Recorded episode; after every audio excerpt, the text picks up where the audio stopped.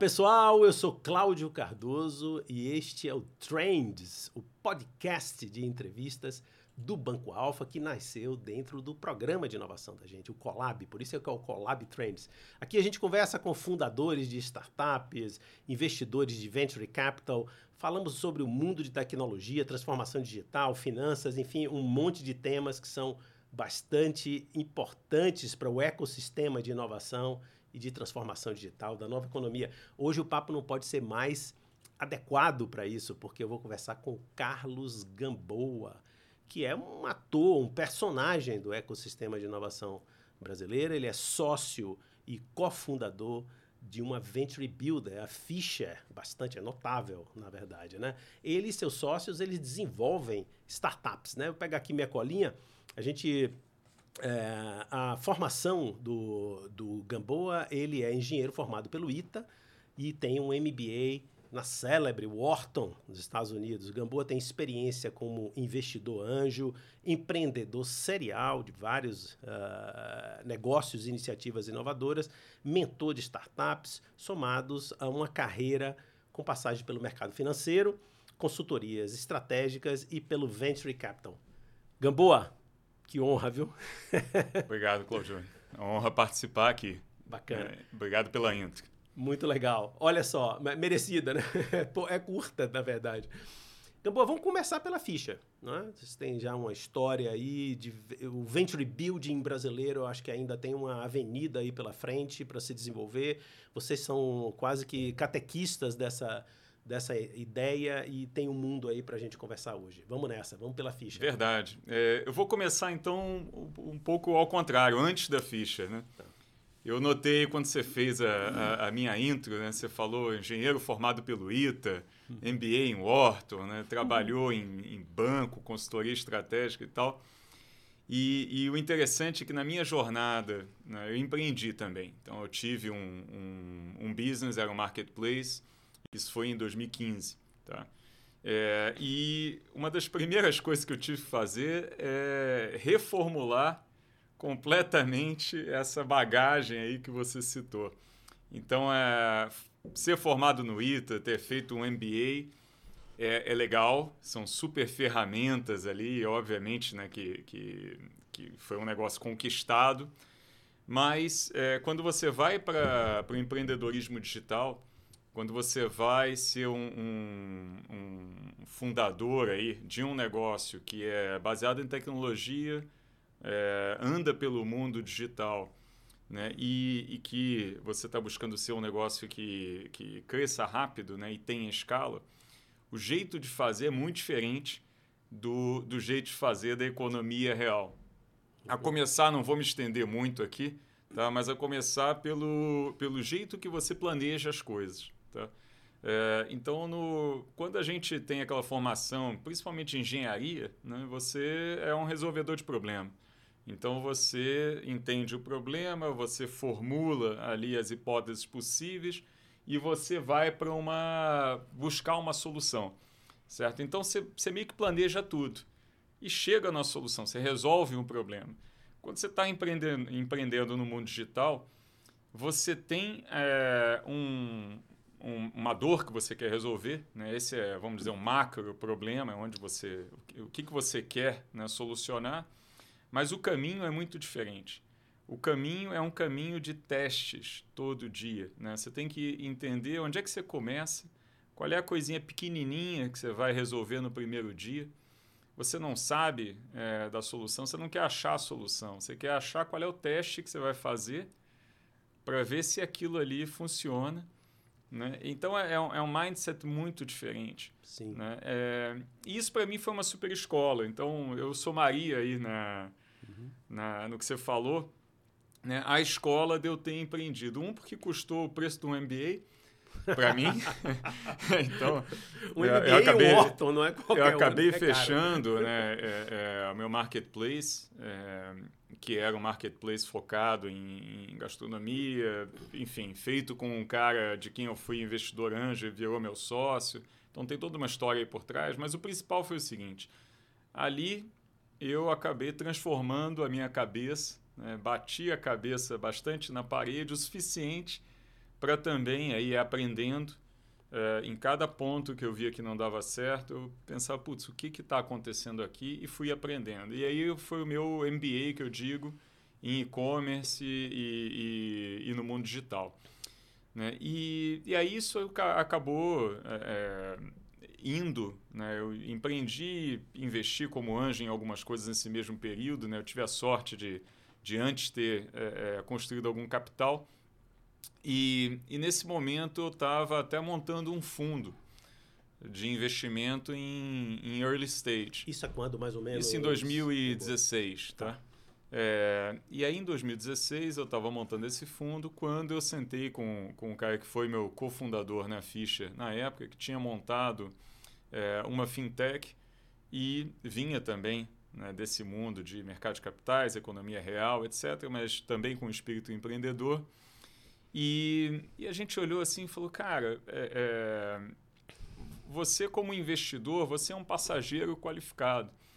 E naquele, naquele tempo, em 2017, 16 para 17, existiam muitas coisas ainda no universo de fintech, principalmente na época, a serem resolvidas e que você uhum. tinha, é, é, você não tinha empreendedores, é diferente de hoje, que você tem um mercado muito mais maduro, né? Mas ali você, é, principalmente para coisas que, é, que eram B2B, ou seja, da cozinha né, da, das empresas, você tinha pessoas de tecnologia que não entendiam muito bem dessa cozinha e tinha o pessoal de business que entendia da cozinha, mas não entendia de ter essa visão tecnológica. Uhum. E a gente resolveu montar a, a Fischer assim, como uma fábrica de startups. Né? É, e aí, entrando um pouco então na, na pergunta, né? o que, que é a ficha? Fale da ficha. Né? Cara, a gente passou um, em 2017 a gente achou quatro é, investidores que acreditaram nesse PowerPoint que a gente tinha, tá? o nosso PowerPoint, né? de vamos criar startups junto com co-empreendedores, né? com cofundadores, de forma sequencial. É, então não é um fundo, não é uma aceleradora, não é uma incubadora, a gente pode até falar isso depois, é, é, é efetivamente você ser um cofundador. Né? E a gente teve a nossa história também de, é, de erros e acertos. Uhum. Então, é, que nem o empreendedorismo digital, a gente não acertou de cara, a gente foi construindo isso. Hoje eu posso dizer que a gente tem uma prática é, é muito bem fundamentada, desenvolvida. É, a gente aprende todo dia, isso é uma coisa constante, né? Mas também nesse período a gente sempre foi perguntado, pô, mas o que, que vocês fazem exatamente? E aí eu entrei naquele mood, né? como é que você conta para sua mãe o que, que você faz? É, esse, é, esse é o teste que eu sempre faço também. E é super difícil, né? Eu sempre tive é, é, é empregos, assim, eu, eu, sempre fiz coisas que, eu, que era difícil eu contar para minha mãe o que, que eu estava fazendo. Mas a gente é, hoje se define, né, e acho que é uma boa definição, como um empreendedor serial institucional.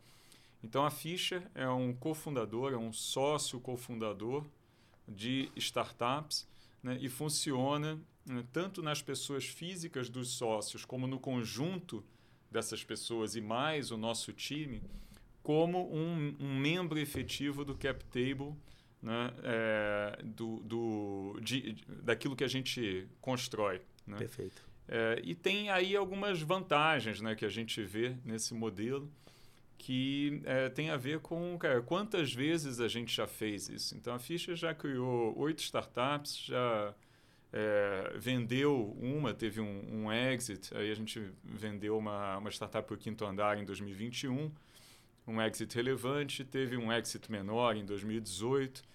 Mas é, e, e, e, com isso, cara, a gente foi criando né, um portfólio onde a gente, cara, é, ao longo dessa jornada, a gente sempre é que nem um casamento, a gente está junto né, com o time de cofundadores e às vezes a gente até sobrevive ao time inicial de cofundadores. Né? Incrível. Então essa é um pouco da, da dinâmica. Então a ficha, é, como Venture Builder, ela é uma, uma sócia cofundadora, né, é, serial, ou seja, empreendedor serial institucional. Fantástico. É, por conta de, de algumas atividades profissionais minhas nos últimos, talvez, é, anos, anos não, mas uma, pelo menos ano e meio, uh, eu tenho observado o seguinte: algumas uh, grandes empresas. Elas, elas não se reconhecem no momento capazes, por exemplo, de desenvolver algo assim inovador e tal, mas elas querem consumir como se fosse um fornecedor comum uma atividade de startup. Então, aqui já tem até uma questão aqui para você explorar, né? Que tipo de fornecedor é esse? E como é que você consome valor, extrai valor de uma, de uma startup? Mas a minha questão mesmo tem mais a ver com venture building. Porque é, é curioso para mim, que não sou especialista no, no ramo, mas conheço vocês, por exemplo. Eu disse, puxa, mas por que, que esses caras, com um campo de prova espetacular, porque são empresas que têm 50, 60 anos, enormes, é, aula pura daquele segmento, seja banco ou construção, ou sei lá, qualquer outro segmento, saúde. Por que, que eles não fazem da organização deles um campo de prova de conceito fantástico para desenvolver iniciativas que suprem é, necessidades, mas mais do que isso, testam e aquilo vira um novo negócio para eles em parceria com a Venture Builder, né? Bom, então, uh, deixa eu formular isso de um, de um modo mais racional. Por que, que empresas e pessoas vão querer ter de sócio de partido a Venture Builder? Como é que você vê esse campo de provas aí como um mercado para ser explorado? Se isso é essa percepção minha de fato tem faz sentido? Legal. É, Cara, super pertinente aí. Né? Uma, uma pergunta que tem algumas partes, eu vou quebrar ela já em, em duas, tá? Uhum.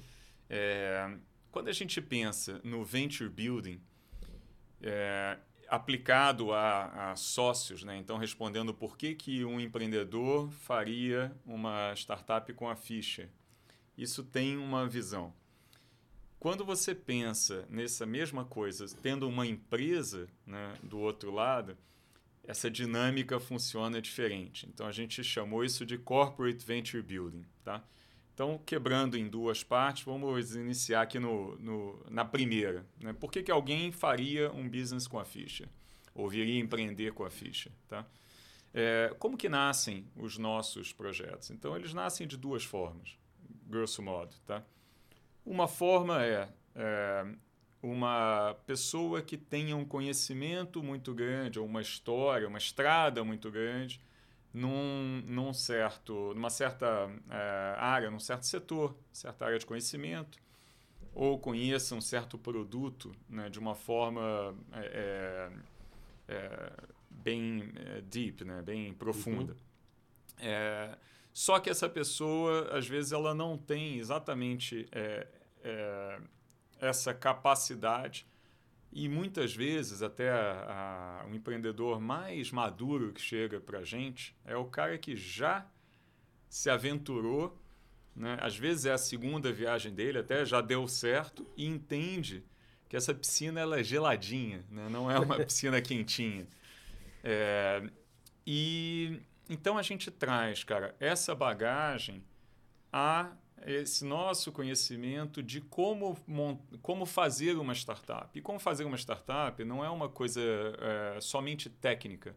Né? Não é que nem um estúdio de desenvolvimento de soluções digitais, que o cara vai fazer um discovery, vai fazer alguns testes, desenvolver um produto. Esse é um pedaço da coisa. Né? Mas toda a parte de é, como que funciona a governança, como que funciona o fundraising sequencial? Como é que você cria uma, uma é, companhia? Quem que você contrata primeiro? Qual é o primeiro time? Como é que você monta o primeiro time? Às vezes você não contrata, você vai trazer cofundadores, né? Então, é uma contratação, mas que é, é diferente, é um key people, né? Então, essa, to, toda essa jornada da startup é um negócio que a gente hoje domina, tá? É, e, e, e, isso, para um, um fundador, é, é uma coisa que encurta um caminho gigante. Tá? É, principalmente o cara que já passou por isso ou que já tentou e, e, e não conseguiu, ele já tem a maturidade para é, fazer essa exploração junto conosco e, e, construir esse caminho em conjunto. Tá? Então, são dois tipos. São coisas que a gente, né? somos quatro sócios na ficha. Então, nós, como sócios e, e, e outros né, é, membros ali da ficha, a gente está sempre estudando tendências, está sempre olhando para certas áreas uhum. e é, é, olhando para coisas que valem a pena ser resolvidas, problemas gigantes, e, e podem surgir coisas de dentro da ficha. Então, a gente está montando é, uma startup agora uhum. Em conexão digital, microprodutos de conexão digital. Né? Uhum. Como se fosse uma telecom para a classe, é, para desconectados. Eu diria classe CDE, mas não é uhum. bem isso. Esse, essas coisas são muito limitantes. Né? Isso nasceu dentro da ficha. E a gente construiu o time de cofundadores. A gente trouxe pessoas é, um deles, um, um, sócio muito bem, um fundador muito bem sucedido uma empresa de meios de pagamento, uhum. tá, que resolveu que resolveu empreender junto conosco. Né, e construímos aí a quatro mãos esse negócio. E existem outros modelos, como a Octa, por exemplo, que é uma, uma startup nossa, onde o Arthur Rufino, que é o nosso sócio, ele conhece tudo, ele é um dos, dos pilares aí do setor de economia circular automotiva. Então, autopeças, né, desmanches, né, que são centros de, de desmontagem veicular. Ele entendia disso tudo. Ele queria revolucionar esse, é, esse ecossistema, essa cadeia, mas ele entendia que ele precisava de um sócio e achou na Fischer esse sócio e a partir do conhecimento dele e, e, e do nosso conhecimento de como montar uma empresa, a gente criou a Octa, que é diferente do, do que a gente entendeu da primeira uhum. exploração daquilo que ele pensava que ia ser, né? é um bicho que é, tem uma vida autônoma. Né? Então, esse modelo tá, de co-construção é, com um empreendedor serial, que não é só uma pessoa, né? em cada startup nossa, um de nós sócios é a pessoa que está ali no dia a dia. Uhum. Mas por trás a gente tem todo um time Fischer e os outros sócios também atuando de forma presente. Né? A gente gosta de dizer que a gente está no, é, no Common Shares, não é no Preferred Shares. Uhum. Desculpe aqui o inglês, mas é, a gente está na, na ação ON. Né? A gente não é investidor, a gente está ali na mesma jornada da dor. É, então, essa é a vantagem para o empreendedor vim criar um negócio com a ficha. Tá? Uhum. É, cara, a gente encurta caminho, a gente tem relação com uma base de investidores também, que, que não são só investidores, que trazem também um conteúdo intelectual. É, e a gente tem uma relação muito boa com o ecossistema. Aí vamos para empresas agora. Putz. Mas Sim. como é que isso funciona na empresa? A empresa é um bicho diferente. Né? É, a empresa, estão falando aqui de inovação um pouco. Você, quando a empresa resolve que ela quer criar alguma coisa, cara, isso já é um negócio muito avançado. O que, que a gente detecta muitas vezes, né? Claro. Que, é, pois é, que não é exatamente isso. Às vezes ela quer consumir, ela quer fazer um programa de inovação aberta, ela quer interagir com esse ecossistema e extrair deles, né, do, do ecossistema aqui, propostas de solução para problemas que ela tem ou para oportunidades que ela vê. Uhum. Tá? É, quando ela não consegue, nessa interação, resolver aquele problema, ou ela, como você falou, né, tem uma, um conhecimento muito grande, uma ação muito grande dentro de uma cadeia de valor, é, e que ela tem uma dor forte, se resolvida para ela, pode ser resolvida também para o ecossistema dela, né, para é, a indústria dela, ali tem uma oportunidade, eventualmente, você criar é, ou uma solução digital ou uma startup que resolva aquela dor e possa servir ao, ao ecossistema. Então, daí até já, já começa um conceito aqui. É, Para montar uma startup, ela não pode ser uma divisão daquela é, corporação. Ela tem que servir a toda uma cadeia de valor. Porque senão ela é limitante. Você não precisa criar uma startup, você cria uma divisão. Né? É, então, todo esse, esse, vamos lá, toda essa jornada, tá? que para uma corporação você não tem uma pessoa ali, você tem várias pessoas que mudam de posição, etc. Uhum.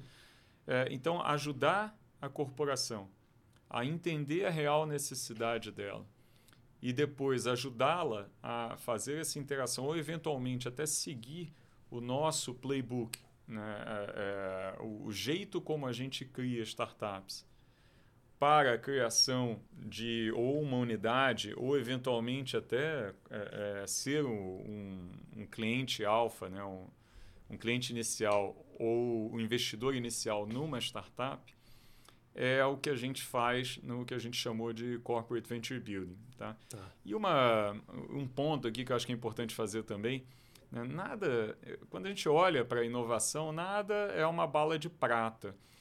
Então, assim, o primeiro passo né, para uma corporação é ela criar um programa de inovação. O programa de inovação ele tem várias coisas dentro dele. Uma delas pode ser tá, uma, um programa de inovação aberto ou um programa de corporate venture building. Uhum.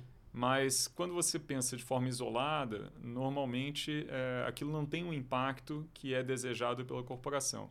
Então começa num programa e normalmente, quando você está um pouco mais avançado é, e que se percebe isso, ou você não conseguiu achar uma solução, ou você tem ali uma oportunidade que você vê que é, que é, que é muito diferenciada, aí a gente pode entrar numa conversa de como fazer isso. Sim. Tá? Sim. É, e aí a gente toca em. É, aí a gente junta a nossa experiência até do mundo corporativo, em entender corporações, com a experiência como empreendedor né? Desses dois, a gente ajuda a corporação a criar o, o que ela, né? o, o que faz sentido para ela. Sim, sim. Né? É incrível, né? porque o, uma das coisas que eu estou aqui aprendendo com você, Gamboa, que eu, ah, é, nesse universo de iniciativas inovadoras, é como se o, o, o, grande desafio é a formulação, vai, eu vou usar essa palavra aqui, de uma tese ou de uma visão de onde você quer chegar. E você usou uma, uma palavra aí que eu estava pensando aqui, eu tinha anotado aqui, dismantle em, em inglês, assim, meio, meio boçal, né? Mas eh, você falou assim, desmanche. É como se fosse um desmanche da lógica de projetos, né? Que você tem ali o diagnóstico, o assessment, depois tem o planejamento, a ideação e tal, desenvolvimento, mesmo, mesmo com as ferramentas mais ágeis do mundo. Então, é, o que eu estou é, entendendo aqui, ou reforçando coisas do, do, meu aprendizado, que eu já tinha percebido de alguma forma, mas não de, dessa forma tão clara que você me ensina, é que, olha, se você tem essa visão e que ela, ela própria vai se redesenhar um pouco no, no futuro, é como se fosse uma tese. O que, a jornada é que é o, é que é o, é o, é que é o grande desafio, porque é uma jornada de experimentação, ajuste, experimentação, ajuste, Isso. experimentação, uma lógica muito diferente de construção, por exemplo. É um excelente, excelente de engenharia, ponto, né? né? Então, é, enfim, comenta um pouco isso. É, então, é, acho que é um excelente ponto, né? E aí toca em duas coisas. Uma, uma que é chave, né? Quando a gente pensa num corporate venture building, é a governança, tá?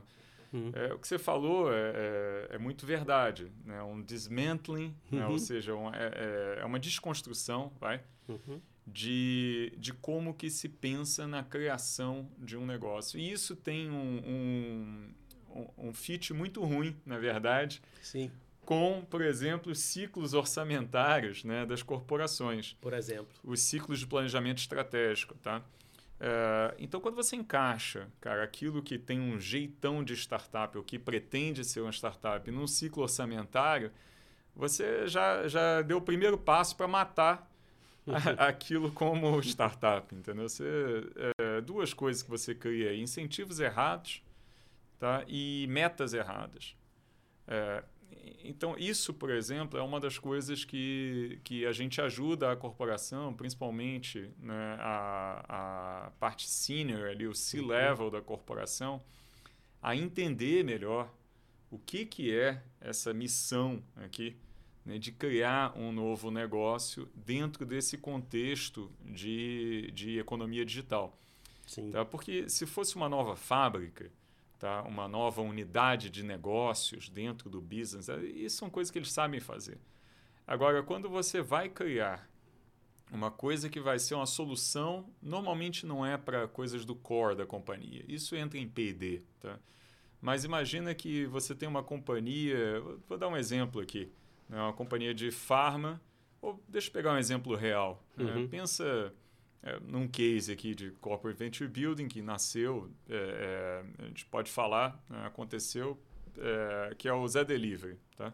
Uhum. na Ambev. Aquilo, cara, era uma questão de logística, de entrega. Não tem a ver com produzir nem cerveja, nem refrigerante. Né?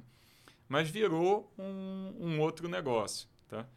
É, normalmente na, nas corporações é um pouco isso. São coisas que estão no, no, no ecossistema dela, mas não são core né? Não é, é, é, diretamente na atividade principal. Só que são dores que elas sentem e que é, os consumidores delas sentem e, e, que podem ser grandes soluções. Mas pegando, é, eu não quero falar muito desse exemplo em si, mas pensando aqui na lógica de construção e pensando no negócio digital. Quando você joga aquilo, uma meta anual, quando você joga ali um orçamento anual você está levando a um planejamento anual. Né? Uhum. É, e aí vai bem contra essa lógica de aprendizado constante. Tá? Então, é, essa governança é um negócio que a gente trata bastante né, para que ela seja correta. E se você vai, por exemplo, montar uma startup, em geral, né, não adianta para a, a corporação uh, ela ser a, ela botar um executivo ali à frente e ela ser a dona da startup. Cara, o, o quem está na guerra tem que estar tá incentivado. Esse é o, o princípio uhum. é, básico ali do empreendedorismo. E, e aí você tem, não tem um modelo só, você tem vários modelos. Você tem desde um modelo é, que a gente chama Command and Control, né? Uhum. A corporação paga tudo, e ela é, é, vai suportar o funding daquele, daquele negócio e tal, e ela tem um cara ali na frente que está incentivado. Esse cara vai ter uma, uma parcela de incentivo, mas vai estar tá di diante de um grande negócio. Né? É, então, assim, aquilo tem que fazer a diferença para ele, mas fazer a diferença para ele não precisa ser 80% do negócio. Em outros casos, né, existe uma outra formulação que é você, cara, efetivamente participar como um investidor inicial corporativo num negócio, tá? onde é, esse negócio ele tem vida própria. Certo? E aí o time né, de, de empreendedores uh, vai ter que ter a maior parte do capital daquilo. Porque senão ela, esse negócio não vai decolar, não vai suportar, por exemplo, rodadas subsequentes de financiamento. Entendeu? Uhum. Ela não está inserida dentro desse contexto de é, levantamento de capital sucessivo. Perfeito. Isso são coisas né, que não são naturais para uma corporação. Tá? Então, é, voltando aqui no teu ponto, realmente esse desmanchar é, ele é uma, é uma dor da própria corporação ou dos times ali de inovação, ou o time que está liderando essa, essa atividade, é, em comunicação com o, o senior management, tá? É, em, em perpetuação até dessa iniciativa. Porque quando a gente fala da criação de um negócio, não, é uma coisa de um ano, certo? Sim. É uma coisa de múltiplos anos. Sim. E um dos fatores que mais é, matam iniciativas é, nesse sentido em corporações é exatamente a instabilidade dos ciclos anuais. Né? E nesse mundo de hoje, onde a gente tem Uh, não são crises a cada X anos, né? são crises a cada X meses. Então, é, é, é, é um mundo onde é, você tem uma mudança né, de, de contexto macroeconômico, de muito situações que afetam é, essas corporações muito mais rápida. Né? Claro. É, então, você manter a estabilidade né, dessa iniciativa é um desafio. Sem dúvida. Tá? É já visto aí o, o que a gente está passando aí, né? Crise da, do, do Silicon Valley Bank, de diminuição de. Quando de, a gente menos espera. Exatamente, toda essa. Surge uma, uma novidade. Isso, né? e que atinge em cheio esse mundo que nós dois vivemos, né? Uhum. Uh, eu vou mudar um pouquinho o tema aqui, já encaminhar para uma. É, é, eu te comentei, né, que o nome do programa Trends, eu sempre gosto de ouvir uma visão de futuro, mas antes Legal. de falar disso, uh, a gente chegou a comentar uh, no encontro passado da, da, da gente sobre o, uh, sobre o envolvimento da ficha e de vocês, sócios da ficha, com investimentos de impacto. Legal. Eu queria ouvir um pouquinho é, sobre isso e aí depois a gente encaminha aqui para um fechamento. Não, uma... Infelizmente, Gabo, porque eu queria passar aqui a minha. V vamos é, lá, vamos lá. Uma, uma coisa importante até que estava aqui na minha cabeça, você falou, não, você está me ensinando. Cara, eu estou sempre aprendendo. E, juntos, estamos juntos. E isso é, faz parte um pouco da, da, da, da mentalidade que a gente tem, né, desse mindset. Então, o, o, ensinar, eu não sou professor de nada. Eu sou é. um grande aluno no dia a dia. Mas eu falei nesse sentido, né, de nos ensinar. A gente está sempre discutindo e, e aprendendo. Né? É, então, é, falando um pouco de impacto, tá? A gente nasceu em 2017 com um foco grande em mercado de capitais, fintechs, né? tudo que, que envolvia é, é, essa parte de mercado de capitais principalmente, mas mercado financeiro como geral. As dores ligadas né, a, ao, ao, trânsito do dinheiro, vamos dizer assim. É, mas eu diria que talvez um marco aqui foi em 2020, quando a gente criou a, a Octa com o Arthur.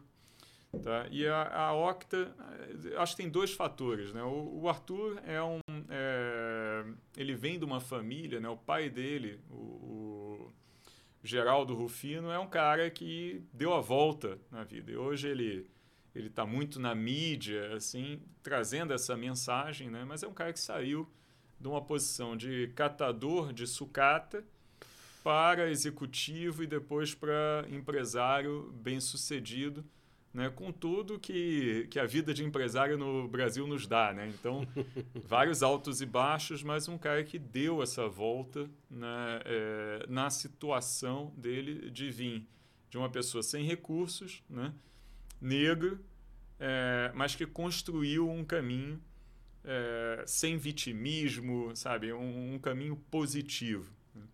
O Arthur é a primeira linhagem aí dessa, dessa família, já educado né, no, no né, segunda geração, aí já viveu um pouco no tempo de Benesse, mas guarda muito, eu acho que esses valores. E quando a gente é, foi construir a Octa, primeiro que a Octa tem um impacto gigante. Ela cria é, numa cadeia de valor que é linear, que é a cadeia automotiva, né, onde você constrói carro, usa carro, joga fora carro. A gente atua de uma forma diferente. A gente traz aqui para o meio dessa cadeia o, é, peças que voltam para a cadeia. Então você não precisa destruir o carro no final. Se ele ainda tem utilidade, ele ainda volta. Essa peça é, é usada né, num caminhão, etc você evita é, é, emissão de carbono aqui, uhum. porque do, quando você recicla uma peça, né, você destrói a peça e depois você constrói uma nova. Quando você recircula uma peça, você não chega a destruir, você não precisa construir uma nova. Então aqui é, é, o impacto em carbono é gigante. Né? Gamboa, deixa eu vou lhe interromper um pouco. Teve uma, uma das nossos, dos nossos programas Uh, eu entrevistei um, um, casal, né, assim, colegas, sócios, de uma pequena é, recicladora de material de construção. Exatamente com esse mesmo conceito. Exatamente. Né? Eles pegam o, o, piso de uma casa maravilhosa e aplicam em outras, e ao invés de ter simplesmente uma demolição absolutamente uh, descoordenada e destrutiva. Ao, ao invés de você queimar esse, é essa madeira... É, não é mais uma demolição, é uma desmontagem. Só, desculpa, só para é, alimentar Mas é interessante ideia. isso, a gente está avançando de né, é, uma madeira de sobra de construção ser queimada no alto forno e gerar energia, que, que tá ok, já é um... Desculpa um de novo, melhor do que a madeira que hoje tem porque era uma madeira muito mais nobre antes. Né? Exatamente. Né? Então, você reutilizar coisas, eu acho que é. E aí, já falando um pouco de tendências, isso é uma macro tendência gigante. Mas voltando aqui ao, ao ponto, né? Essa interação com, com o Arthur, eu acho que ela acendeu um negócio que já estava dentro da gente, é, que é esse, é, é, esse propósito, né? trazer para o que a gente faz né? um é, a gente se identificou muito com a, a construção de coisas que têm um impacto positivo na sociedade. Mas não basta isso ser uma coisa é, é, que aconteceu, né? É, para você, quando você pensa em impacto, e com as pessoas que. Hoje a gente é sócio na, na Octa, por exemplo, da Vox Capital. A gente aprendeu muito com, com eles e com outros né, sobre o que é impacto. Né? E não é só você ter, assim, por coincidência você tem impacto. Você tem que fazer uma, uma na verdade, um, uh, é, um, é uma vontade afirmativa. Né? Então você tem que querer ter impacto e construir isso dentro do que você faz. Cara, então, vamos lá. A, a Octa foi um pouco da, de acender essa luz em duas dimensões. Um, que é, ela não é uma fintech. Tá? Ela até tem vários aspectos ali ligadas a capital de giro, a financiamento dessa cadeia de valor, que a gente eventualmente traz aqui para a mesa, tá? mas ela em si não é mais uma fintech. Então, a gente viu que ao longo da, do nosso aprendizado, a gente não sabe construir fintechs, a gente sabe construir startups. É, e, e, esse foi um primeiro ponto. E dois, a gente se aproximou muito mais né, do empreendedorismo de impacto, tá, de causas é, ligadas a, a, empreendedorismo de sócios né, negros, então questões sociais, raciais, né, e trouxe isso mais para a mesa. Então, quando a gente montou a Taon, que é, é, é essa empresa de comunicação, né, de comunicação que eu digo, na verdade, de, de é, conectividade, tá? Uhum. É, e, e, a gente decidiu que a gente ia resolver um problema das pessoas que hoje usam pré-pago, tá? Nos seus celulares e pagam o gigabyte mais caro com o serviço pior. Né? e entender o que, que eles precisam e fazer ao contrário, em vez de dar um plano para eles, né? Olhar assim, cara, o que, que esses caras precisam na vida? E aí a gente traz uma, uma construção que é completamente diferente de um plano. Tá? Então a gente tá, a gente explodiu o plano e criou uma outra solução, mas esse é capítulo para um outro dia. A gente começou a olhar né, ativamente para impacto como um dos pilares de por que, que a gente montaria um negócio. Tá? E, e isso passou a ser né, fazer parte aí da, da vida da ficha. E a gente pretende, né, é, para os próximos, a gente cria poucos negócios por ano. Então a gente está até olhando, né, criou um, um programa de é, seleção, na verdade, de oportunidades, que a gente chama de, de é, é, é teste rápido ou, ou, fast validation, né, validação uhum. rápida é, onde a gente cria um ciclo maior, mas a gente nunca vai fazer 10 startups por ano, porque a gente é Perfeito. sócio, né? Não, não dá para, não é isso, não é uma máquina de produção. É até tocando um ponto, né? Por uhum. isso que a uhum. gente não é uma incubadora, a gente não é uma aceleradora. Perfeito. A gente é sócio. E isso, cara, é que nem casamento. Muda você, tudo. Você tá lá no dia bom e no dia ruim, tá? É, mas, cara, parte da seleção passa a ter a ver com cara, por que, que a gente está fazendo isso. Né? Dado que vai dar tanto trabalho uhum. e é uma piscina gelada, né? é, é um negócio que, cara, não é confortável. Né? É, é uma delícia, mas não é confortável. Então vamos fazer as coisas que a gente acha que estão trazendo, cara, é, impacto positivo para nossa sociedade, tá? Brasil e mundo, mas é, passou a fazer parte do nosso DNA. Bom, para mim faz todo sentido. Bom, a gente tem que, infelizmente, encerrar esse papo. Mas antes de encerrar, eu quero lhe ouvir assim, um pouquinho.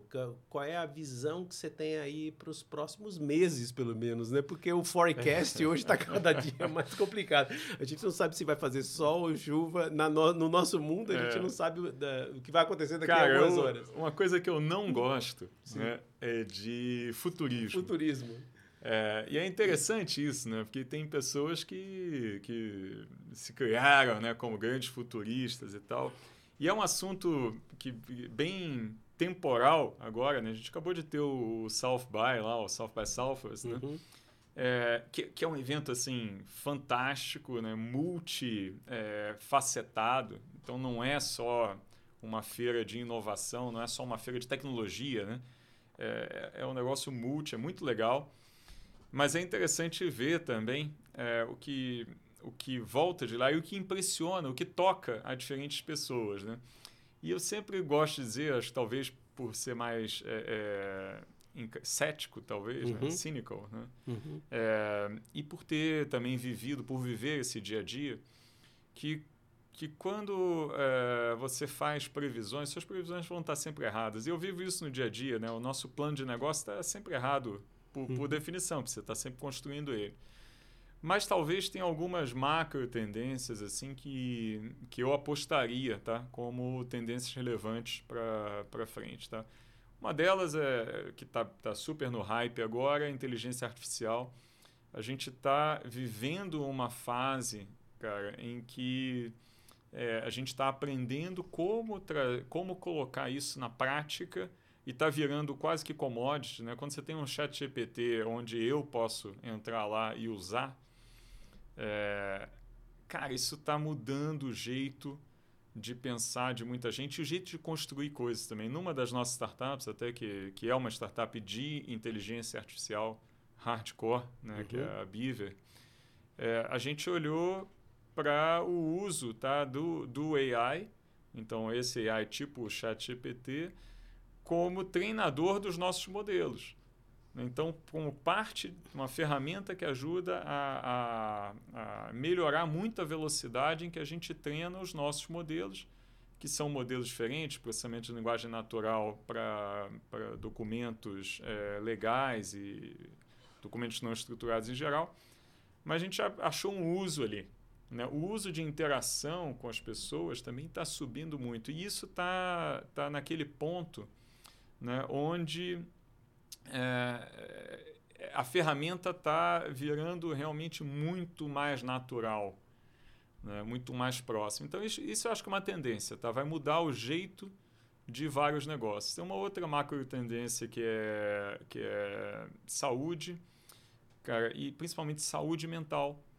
Tá? Então a gente vem, muito se falou na, na pandemia, né?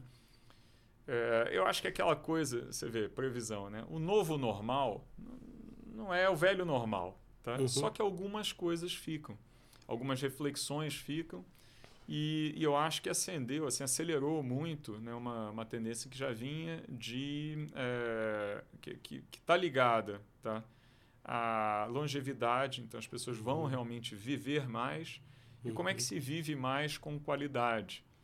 Né? E, e, e hoje você tem um caminho que não existia no passado né, que cada vez é mais prevalente, de você poder criar é, empregos ou ocupações ou atividades né, que saem um pouco daquela caixinha.